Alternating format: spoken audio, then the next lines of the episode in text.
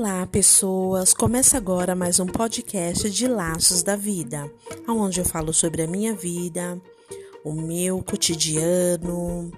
Porém, é, esses episódios eu estou relatando sobre como eu comecei a namorar com o meu namorado, óbvio, americano, e como tá se desenrolando é, toda essa trama, pode, pode se dizer. Porém, eu estou lá no início do relacionamento, quando nós tivemos nosso primeiro encontro, quando eu viajei para os Estados Unidos para estar com ele, e eu vou falar é, como como, como foi depois disso. Porém, no último episódio, eu falei sobre a minha experiência espiritual que eu tive, ok? Então, nós vamos saber por que, que eu tive aquela experiência. Se você não ouviu, vai lá no último episódio e você vai saber o que aconteceu. Bom, o último episódio eu estava no aeroporto me despedindo, foi uma despedida muito triste, porém nós tivemos a certeza que nós pertencíamos um ao outro e que gostaríamos de continuar nos conhecendo e viver esse relacionamento mesmo que à distância. Voltei para minha casa, retomei a minha vida de volta, meu trabalho, cuidando da minha casa, da minha filha. Ele voltou para Filadélfia, voltou para o trabalho porque ele estava de férias, retomou a vida dele. É, ele morava sozinho, né? É, as filhas moram perto, mas ele morava sozinho. E ele retomou a vida dele, eu retomei a minha. Ele na Filadélfia, eu no Brasil. E aí foi se passando, né? É, nós estávamos em dezembro, aí passou janeiro e nós conversando todos os dias, todos os momentos que nós é, podíamos, né? Até hoje é assim, tá? A gente conversando, trocando informações um com o outro, é, sempre muito carinhoso, claro, tivemos muitas brigas, desentendimentos, porque não é fácil um relacionamento é, virtual. Não é fácil um relacionamento à distância. Quem passou por isso sabe. Você fala A, a pessoa entende B. Você fala B, a pessoa entende Z. Então precisa ter paciência. Agora imagine um relacionamento com idioma diferente, cultura diferente e geração diferente.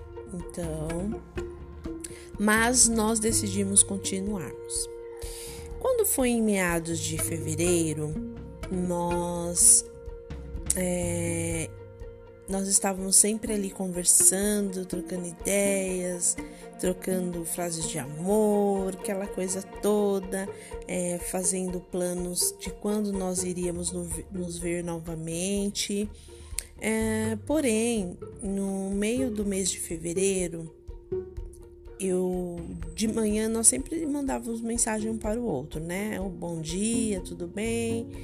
E aí eu mandei uma mensagem para ele e ele falou assim: Olha, eu não, não tô me sentindo bem, né? É, tô cansado, com muita dor nas costas, é, tô um pouco exausto. E aí eu fiquei perguntando, né, algumas coisas para saber mais ou menos o que ele tinha e falei: "Olha, você tem assistência à saúde, né? Assistência médica. Vai no médico, teimoso. Não, eu não vou, porque eu não gosto de ir no médico, aquela coisa toda. Aí, segundo dia, a mesma coisa. Ai, não fui trabalhar porque eu tô assim, tô assado, não tô me sentindo bem. Eu falei, vai no médico. Terceiro dia, a mesma coisa. Eu já comecei a ficar preocupada. Porém, assim, eu não tinha muito o que fazer, né? Sempre perguntando: você bebeu água? Tá indo no banheiro? Né? E ele, na realidade, ele não me falou exatamente o que estava acontecendo, porque com medo de eu ficar preocupada. Só que no quarto dia mandei uma mensagem de bom dia, ele não respondeu. E aí eu falei, ué, que será que aconteceu? Mas vou esperar. No meio do dia ele ainda não tinha me respondido. Como eu estava muito insistente referente a ele ir pro médico, estava pegando no pé dele, eu pensei, bom, ele ficou bravo e não quer falar comigo, ou foi pro médico. Bom, aquele dia ele não me respondeu o dia inteiro. No segundo dia, não me respondeu. Eu mandando mensagem, perguntando, falando que estava preocupada, ele não me respondeu.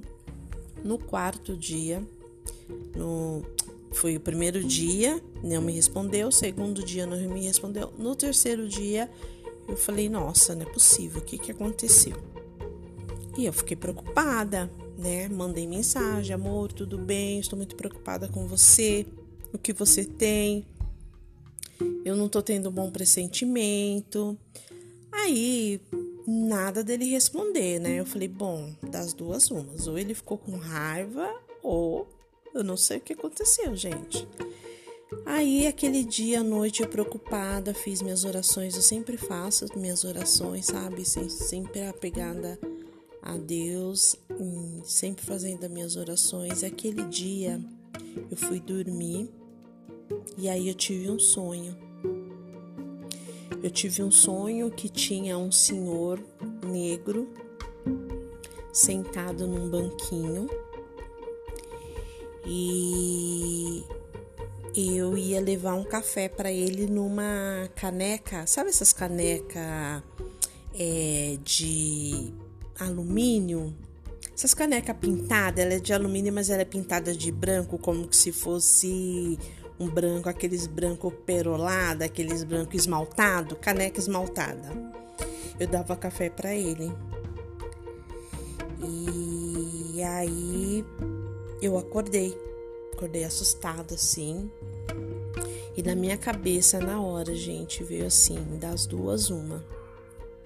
Ou ele morreu, ou ele tá muito muito muito doente no hospital e não pode me responder. Porque eu mandei mensagem para ele nesse dia que eu acordei, que eu tive o sonho, a mensagem já não estava mais chegando, sabe? Quando fica só aquele sinalzinho no WhatsApp, é, foi enviada. Aliás, chegou, mas a pessoa não recebeu. Foi enviada, mas a pessoa não recebeu. E é, só abrindo um, um parêntese. É, no dia que um, um, dia antes de eu sonhar, quando eu estava fazendo as minhas preces, eu pedi para Deus me mostrar o que estava acontecendo, porque assim, na realidade, eu nunca me preocupei em ter nenhum outro contato dele a não ser com ele mesmo. Então eu estava desesperada desesperada. E ali naquela oração eu pedi para Deus, eu falei: "Me mostra, me ajuda, me dá uma luz, o que que aconteceu? Eu preciso saber". Eu estava realmente desesperada. Eu não pensei em ligar no aeroporto, primeiro porque eu não, falava inglês, né? Porque era onde ele trabalhava. E eu não tinha como falar com outra pessoa, eu não tinha o telefone de outra pessoa da família dele. E foi quando eu tive o sonho e aí eu ia no, no centro espírita, né? Eu ia no centro espírita, não, eu ia no centro de Umbanda. Eu ia no sábado, né? Participava, tomava passe. E eu fui no centro depois desse sonho e lá foi me falado que ele estava muito doente. Que ele estava muito doente e eu ia ficar sabendo. Resumindo, depois desse sonho, depois que eu fui no centro, tive essa mensagem. Eu recebi aí na segunda-feira eu recebi uma mensagem dele, só falando assim: "Oi, amor. Agora eu estou bem, mas eu não posso falar muito, mas é, eu quero que você saiba que eu estou no hospital." Gente, quando aquela mensagem, quando começou a subir assim a mensagem, sabe quando você vai vai chegando a mensagem, você vai lendo e aquilo vai assim, foi me cegando porque eu lia, mas como eu não, não entendi inglês, né? Eu copiava e coloquei no Google Tradutor. Porém, algumas palavras eram muito claras, como hospital, como doente. Nossa, gente, eu fiquei arrasada, arrasada. Mas fiquei muito chocada com o sonho que eu tive e com que a entidade tinha me falado. Gente, nossa, foi assim, foi um choque. E aí, lembra? Lembra lá quando eu estava nos Estados Unidos que eu estava instalando os dedos perto das malas? A minha intuição, gente, de verdade, a minha intuição me disse que ali foi uma proteção e um livramento, porque a coisa era para ter sido pior. Depois, lógico, minha intuição me disse depois de tudo isso, porque quando ele mandou aquela mensagem que eu li, que eu consegui respirar, que eu consegui pensar, a primeira coisa que eu, que eu pensei foi naqueles estalar de dedos lá perto das malas. E aí a minha intuição falou: olha, ali foi quebrado um laço de morte, porque a coisa era para ter sido pior. Então isso vai mudar toda toda a vida dele, mas era para ter sido pior. Gente, incrível. Incrível isso. E eu vou falar mais no próximo episódio.